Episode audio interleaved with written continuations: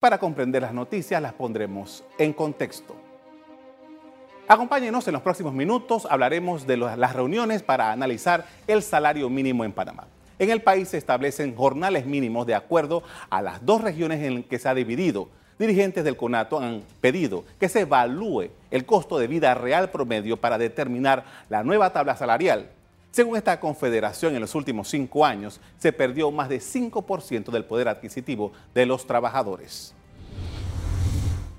El martes pasado se realizó la primera sesión de trabajo para el análisis del salario mínimo en Panamá.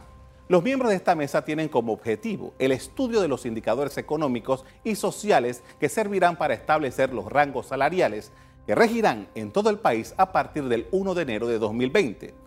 El reto de las partes es poder llegar a un consenso sobre este tema. Una comisión técnica integrada por representantes del gobierno, trabajadores y empleadores se encargará de los diagnósticos y análisis respectivos. Según lo establece el artículo 174 del Código de Trabajo, la revisión del salario mínimo se debe realizar cada dos años y por el momento rige en el país uno promulgado en enero de 2018 que tiene vigencia hasta el 31 de diciembre de 2019. Los datos principales a analizar por la Comisión Técnica son los que proveerá el Instituto Nacional de Estadística y Censo de la Contraloría General de la República y el Ministerio de Economía y Finanzas en la mesa técnica, revisar y hacer un análisis integral de cada una de las variantes, así que hemos propuesto también una mesa, una reunión de mesa técnica donde eh, los técnicos revisarán eh, las variantes que vamos a someter a consideración.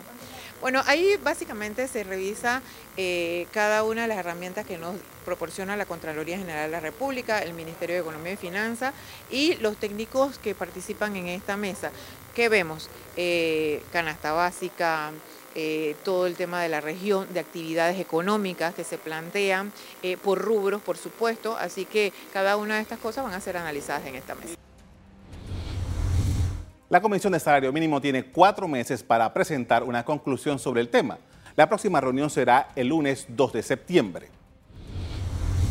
La empresa privada, las centrales obreras y el gobierno en este repaso de los elementos que inciden en la economía para determinar el ajuste salarial deberán tomar en consideración la tasa de inflación de enero a mayo de 2019.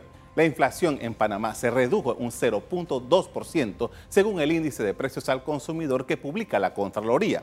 La última vez no se produjo un consenso entre las partes, debido a lo cual la administración Varela fijó el aumento que supuso un incremento promedio del 6.5% para la gran empresa y el 4.5% para la pequeña empresa.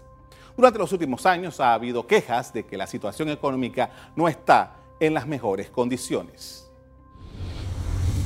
En medio de esta situación, la tasa de desempleo se incrementó a 6.4% en este año en 2018, esta tasa se ubicó en 5.8%, según cifras de la Contraloría General de la República.